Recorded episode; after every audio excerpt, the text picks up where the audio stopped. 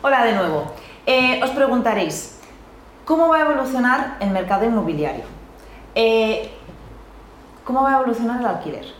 ¿Qué va a pasar con las ventas? Eh, ¿Qué va a pasar en general? Porque tenemos muchísimos interrogantes en estos momentos. Bien, pues precisamente porque sabía que estos interrogantes los íbamos a tener, he contado con la presencia de Ángel Matarranz, que es team leader de RIMAX Urbe y además un grandísimo amigo y un grandísimo profesional, que es eh, importantísimo mencionarlo. Eh, te, agradecemos infinitamente que estés con nosotros, Ángel. Nada, gracias a vosotros y gracias a ti por esta presentación. No, no, no, o sea, las cosas eh, como son. Pero es verdad que Ángel ha venido hoy precisamente porque muchas veces hablamos entre nosotros de estos temas, ¿no? Y uno de los temas eh, estrella, ¿no? por así decir, es el del inversor. Porque en estos momentos hay muchísimo inversor, bueno, siempre lo ha habido, ¿no? Y muchas veces eh, uno se plantea, ¿qué es mejor? ¿Comprar, reformar y alquilar? ¿O comprar, reformar y vender? ¿En qué punto estamos, Ángel? Bueno, pues nada, efectivamente, eh, entre los inversores hay de esos dos tipos de, formatos, ambos son, válidos y ambos demuestran ser rentables, ¿no?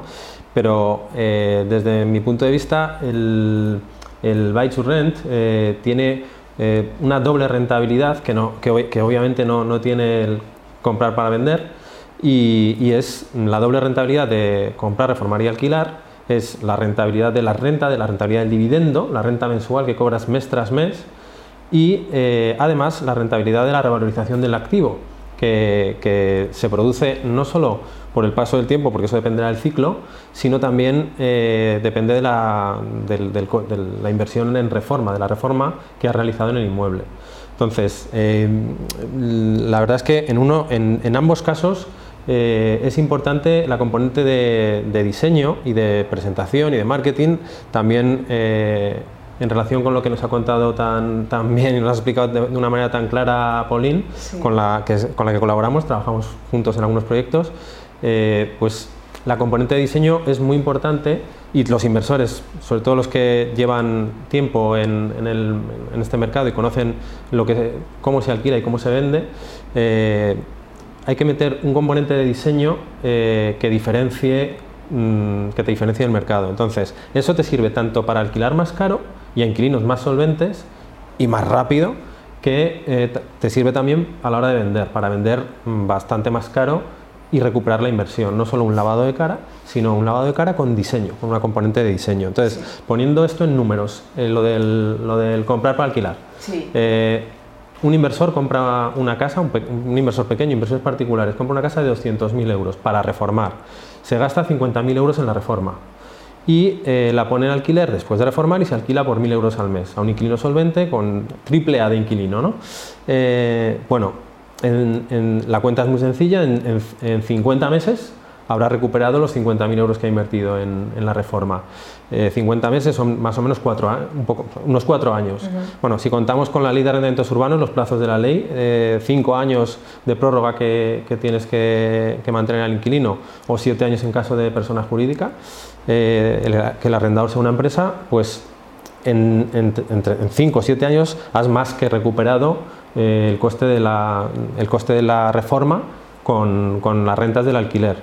Y puede ser ese un buen momento para rotar el activo, invertir en otro piso para reformar, mm, hacer la reforma y, volver al, al, mismo proceso.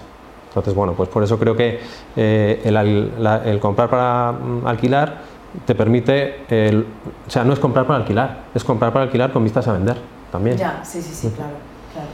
Ah, Ángel, estamos en un momento de incertidumbre con el tema de lo, vamos, del Uribor, todo esto. Eh, el tema del alquiler, ¿cómo, ¿cómo, crees que, o sea, qué va a pasar con él?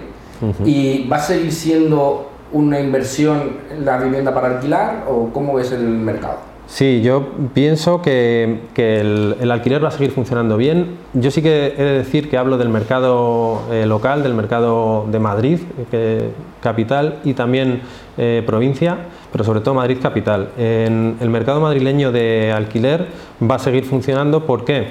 Porque sigue ofreciendo a día de hoy eh, rentabilidades superiores a los activos financieros fijos, no activos financieros de riesgo, evidentemente, que, en los que tienes que estar dispuesto, o a otro tipo de activos no financieros, en los que tienes que estar dispuesto a perder la inversión completa.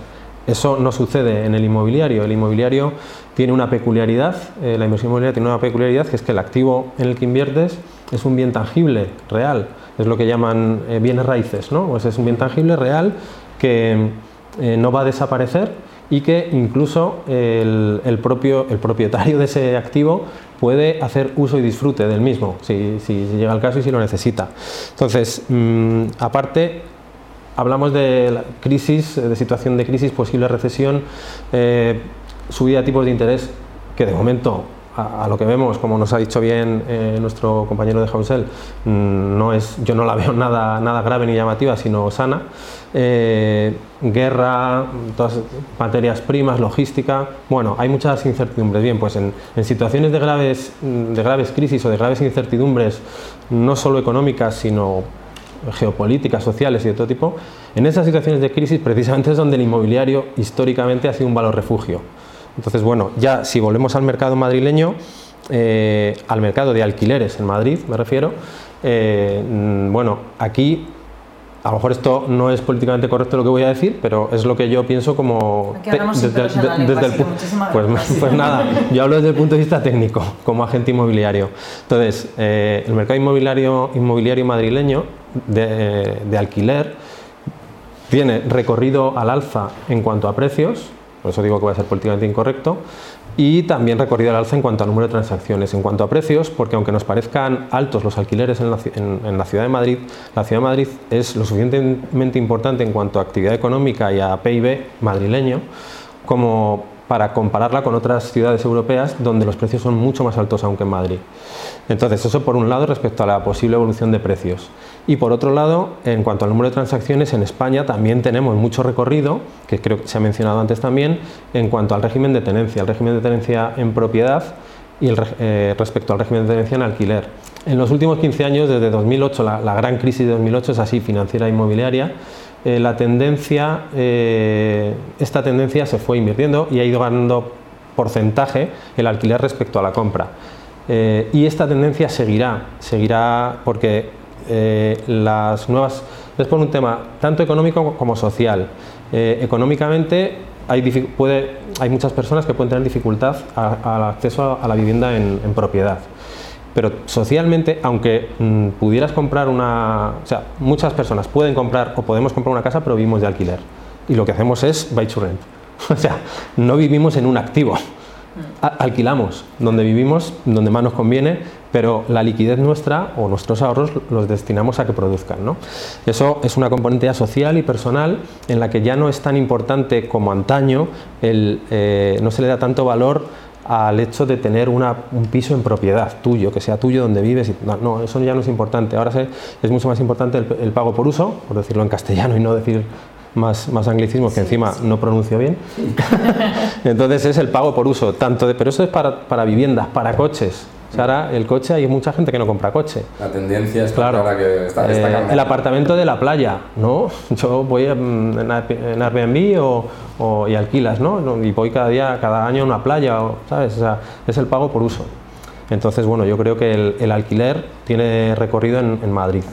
Oye, ¿y cómo podemos obtener aún más... A ver, es un poco esta pregunta porque es verdad que el alquiler está al alza. Yo tengo un caso que en febrero, el, mismo apartamento, ¿eh? lo alquilamos en 790 euros en una zona de Madrid regular, o sea, ni buena ni mala, ¿vale? O sea, una zona, digamos mejor dicho, obrera. Y las personas que lo estaban alquilando se han ido a los seis meses y eh, seis meses después lo hemos alquilado en 825. Menos mal que se han ido, ha sido... Entonces, a lo mejor es un poco ya por mi parte decir, ¿y de qué manera podemos sacarle aún más rentabilidad? O sea, pero, ¿qué factores influyen? Bueno, ¿Cómo podríamos hacerlo? Pues sí, efectivamente estamos en un, en un, mercado de tendencia alcista de los precios del alquiler, pero vamos, que eh, esto no durará siempre y habrá ciclos, o sea, no, no, se puede decir que siga subiendo. Yo he dicho que Madrid tiene recorrido y lo mantengo, pero ese recorrido es una tendencia eh, a largo plazo. Los largos plazos son de 7 a 10 años, entonces eh, yo creo que hay recorrido. Pero los alquileres suben y los alquileres bajan y hemos vivido bajadas de precio de alquiler, la última en 2020 por un tema muy puntual del confinamiento, que duró eso, 2020, y luego, efectivamente, desde principios de 2021 y 2020, todo lo que llamamos de 2022, la subida es como tú bien has dicho en ese ejemplo. Pero desde el punto de vista, para dar algún consejo al inversor, eh, bueno, ¿qué dos factores influyen en la rentabilidad? Bueno, esto al margen del, inmobiliario sería matemáticas. Advierto eh, lo primero que soy de letras puras, pero bueno, la rentabilidad depende de dos factores, el, el precio de adquisición del activo y eh, el, dividendo que obtienes por él, la, renta que obtienes por él al alquilarlo, ¿no? Eh, después de reformarlo. ¿eh? Entonces, bueno, en, en, este sentido comparamos precio de adquisición, precio medio de una zona, mm, renta media de una zona, eso se puede mirar tanto en portales de internet como en otras, en otras eh, fuentes. Eh, nosotros pues contamos, eh, en las inmobiliarias pues contamos con, determinadas herramientas de, ya hay muchísimas de estas de, mm, de inteligencias artificiales y cosas de esas que, que bueno, pero vamos, siempre se ha podido mirar eso. Si sabes el, precio medio de, de, euro metro cuadrado venta y el precio medio euro metro cuadrado mes de alquiler, pues puedes ver dónde hay más rentabilidad y dónde hay menos rentabilidad. Más rentabilidad hay en barrios eh, periféricos de fuera de la M30 y menos rentabilidad hay dentro de la M30. Entonces, ¿qué ha sucedido dentro de la M30? Que los precios de venta han subido tanto eh, que la subida de precios de alquiler que también se ha producido no da para, mm, para, para, que la rentabilidad aumente al revés. La rentabilidad, mm, la rentabilidad eh, bruta, o sea, el valor eh, bruto de rentabilidad ha, ha, ido bajando ligeramente por, por, la subida de precios de venta, que no, no, la, no la, pilla la, la subida de precios de alquiler. Sin embargo, en los barrios periféricos de la M30 son mis preferidos. Esto como así tiro yo, yo me tiro a la piscina y apuesto por los barrios periféricos de Madrid, desde el este de Madrid, por el sur, por el bypass sur, pero por arriba, no en el túnel de la M30, sino por fuera, eh, hasta el oeste, todos esos barrios son mi apuesta. Cuanto más cerca de la M30, en particular a mí me gusta mucho Madrid-Río, por, porque esa infraestructura la, conoceréis los que somos de aquí, pues ha, hecho eh, que, todo, toda esa zona mejorase muchísimo. Pero por el este también, o sea, los barrios del este, desde Moratalaz para abajo, eh, me gustan muchísimo para invertir. Eh, ahí han subido los precios de venta, pero pasa al revés que en el centro. Han subido más los precios de alquiler, sobre todo si se trata de, pisos con, lo que decíamos, con una reforma que tenga un componente de diseño que les diferencie. Sí, sí, sí, totalmente. Entonces, bueno, pues eh, en general, por terminar ya, pues eh, como cualquier activo inmobiliario o financiero o de cualquier índole, a mayor rentabilidad del activo, o sea, mm, a mayor calidad del activo, perdón, menor rentabilidad y a menor calidad del activo, mayor rentabilidad y, también menor, tal vez menor liquidez. Mm, con esos factores, cada uno que juegue como quiera. yo lo que haría, si tuviera posibilidades, sería diversificar cartera. Eh, pero vamos, yo como apuesta, repito, en la periferia de Madrid, M30 fuera, del este al oeste por el sur. Nos has dicho ya algún tips, pero ¿tienes alguno más para una inversión exitosa? En el sector inmobiliario? Sí, bueno, sí, no, o sea, yo lo que aprendo de mis clientes casi. Eh, bueno, pues trabajando con inversores aprendes muchas cosas, entonces lo que, lo que ves y lo que nosotros tratamos de ofrecer en, nuestra, en nuestro equipo a, los inversores eh, es, tienes que conocer el mercado donde vas a invertir, pero conocerlo no solo, no solo eh, también con, con, el ordenador y con el móvil y viendo datos, pero no solo así, sino que tienes que conocerlo físicamente, de manera que tienes que ir a la calle y estar por las calles y ver, ver dónde te vas a meter, porque es un inmueble, no es eh, un pantalón o una camiseta, ¿sabes? Entonces tienes que conocer bien el mercado donde vas a invertir, a lo mejor no te gusta y te vas a, otro, a buscar en otro barrio. Luego, mm, también eh, conociendo el mercado es muy importante Mm, ver cuál es la tipología más demandada para que luego sea muy alquilable y no haya, no haya periodos vacíos de, alquiler eh, muy largos en cuanto eh, se va, que la rotación del inquilino sea fácil en caso de producirse. Eh, los cálculos de, luego, desde un punto de vista económico, los cálculos de rentabilidad que hacen los inversores y que tenemos o que tenemos que hacerles nosotros a ellos ver son siempre bajo el criterio de prudencia o la regla de prudencia. Hay que hacer tres escenarios uno normal, uno un poco peor y otro bastante peor. Si en el tercer escenario eh, si, si soportarías el tercer escenario, entonces puedes hacer la inversión, si no, no. Y luego en cuanto a la financiación, yo recomiendo en la medida en que uno es financiable, tiene capacidad de pago y, o sea, capacidad de evolución, eh, el, que las inversiones se hagan con, con, apalancamiento, con el que tú puedas permitirte. Eh, mm, porque los tipos... No, descapitalizarte. Mm, puedes mantener, mm, conservar mayor liquidez para otras inversiones, para consumo o para ahorrar. Y, y, luego también los tipos de interés siguen siendo bajos, o sea, no sé también si es políticamente incorrecto o va contra las tertulias, pero eh, que hayan subido los tipos al 1 o lleguen a subir al 2, no veo la catástrofe.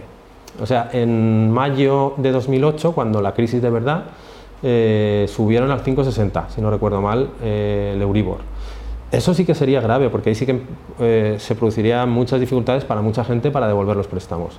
Pero estando en el, escenario de tipos que estamos ahora y que podemos estar, aunque suban un poco más, eh, no, mm, vamos, veo, eh, no te decir de necesario, pero veo mm, muy incentivado, o sea, muy recomendable mm, invertir financiado nos han acostumbrado estos años de que el dinero no vale nada. Entonces, ahora cuando empieza a, Pero eso es una anomalía, eso es una anomalía del mercado. Entonces esa anomalía, mm, el que se ha aprovechado de ella, claro, todos hemos visto, los que estamos en la notaría todas las semanas, pues hemos estado viendo durante el año pasado y, este año, este año, al principio de año, pues hipotecas a tipo fijo a 30 años o a 25 a 20 al 1 y poco. Mm. Pues será un chollo, o sea, es que yo decía, hay que comprar, hipotecarse ya, o sea, ya. O sea, entonces, eh, ahora no es tan ya, ya, pero casi ya. Yo también lo decía, no, no siempre nos hacían caso, pero al final bueno, es, verdad que es algo todavía asumible y toquemos madera que no, que no vaya más. Eh, Ángel, para terminar un poco, Háblame un poco del equipo Matarrand. bueno, pues... O sea, ¿cuál es el valor añadido del equipo Matarrand? Y luego es verdad que formáis parte de la franquicia Rimax. eso es. Bueno, efectivamente, eh, el equipo Matarrand, eh, el valor del equipo Matarrand son sus agentes, o sea, menos el jefe de equipo, los agentes son los que aportan valor, entonces me preocupo de elegirlos bien. Y bueno, es un equipo pequeño en número, somos cuatro ahora desde el verano. Mm, bueno, mm, ya puedo decir que este verano he incorporado a una persona más al equipo en funciones más de coordinación eh, que comerciales y si, sigue, si seguimos teniendo la, la facturación y el número de encargos que tenemos y el número de transacciones, pues tendrá que seguir eh, viniendo gente a mi equipo por, eh, porque no damos abasto. Pero bueno, el equipo Mataranz, efectivamente por encuadrarlo, está dentro de la franquicia Remax, en concreto eh, en la franquicia Remax Urbe, que es la mayor franquicia de Remax de España en cuanto a número de agentes y volumen de ingresos desde, desde siempre, prácticamente desde 2008 creo. Y bueno, pues eh, lo que hacemos en, nuestro equipo es, mm, como valores añadidos podría decirse, prestamos un asesoramiento tanto a comprador, ahí también tenemos partners, como tú bien sabes. Sí, sí, sí. Conocemos una personal shopper muy buena, ya te la presento un día. y, Me gustaría conocerla, sí. y bueno, pues asesoramos a compradores, también asesoramos obviamente a vendedores, yo soy puro agente captador de toda la vida, a la antigua, yo soy un dinosaurio. y, y luego tenemos agentes especializadas, o sea, la especialización en, el equipo es lo que siempre he procurado. No, por eso somos tan pocos, porque voy reclutando, entre comillas, las necesidades que detecto en el equipo por, especialidad. Entonces, agente para compras, agente para captación, agentes comerciales para ventas y, agente de alquileres también, que el alquiler es un mercado para mí súper importante y le doy mucha importancia. Y luego mm, colaboraciones con profesionales del ámbito inmobiliario de construcción, de arquitectura y diseño, de home staging precisamente, eh, entonces bueno, pues mm, de fotografía, eh, todo, todo eso para que mm, tenemos que aportar un, un valor añadido al cliente, sea comprador o sea vendedor mi target es el vendedor, pero el de otras compañeras es el comprador, pues aportar un valor, un valor añadido en, en, cuanto a la comercialización. Fuera de la comercialización, la asesoría jurídica y fiscal, en conocimientos inmobiliarios, eh, jurídicos y del, ámbito jurídico y fiscal, pues mm, eh, para eso estamos, lo que necesiten, y ya lo que nos aporta la marca es una, gran, una cartera enorme, RIMAX, pues eh, tiene una gran cartera de clientes, eh, compradores, inversores, eh, vendedores también, y una gran cartera de propiedades, una cartera enorme de propiedades compartida. Y esa, esta red enorme, a su vez, está estamos asociados con otras redes también enormes a nivel nacional e internacional incluso. Claro, es que, es que RIMAX es enorme. Pero bueno, por el valor añadido de RIMAX e Urbe Equipo Matarranz en concreto, yo destacaría la transparencia y sobre todo lo que me han dicho clientes míos, ¿no? Eh, qué bien preparados y, y qué transparentes y no siempre te encuentras esa honestidad, ¿no? Por, Bueno, por así decirlo. Pues muchas gracias por la parte que me toca. Muchas gracias a ti, Ángel, por habernos acompañado. Eh, nos veremos pronto, seguro que tendremos Seguro. eh, otra ocasión para, para volver a invitarte. Si no, Gracias nos vemos en las calles. No, eh, bueno, eso por descontado. Gracias, Bueno, gracias a ti. Ángel. Muchas gracias. Hasta luego. Y nosotros seguimos con los mensajes de nuestros patrocinadores y ¿sabéis qué os digo? Que a la persona que viene a continuación es que no la voy a presentar, porque es un terremoto. Viene un terremoto. Y si queréis ver un terremoto, esperaros unos segunditos que vais a ver de qué se trata.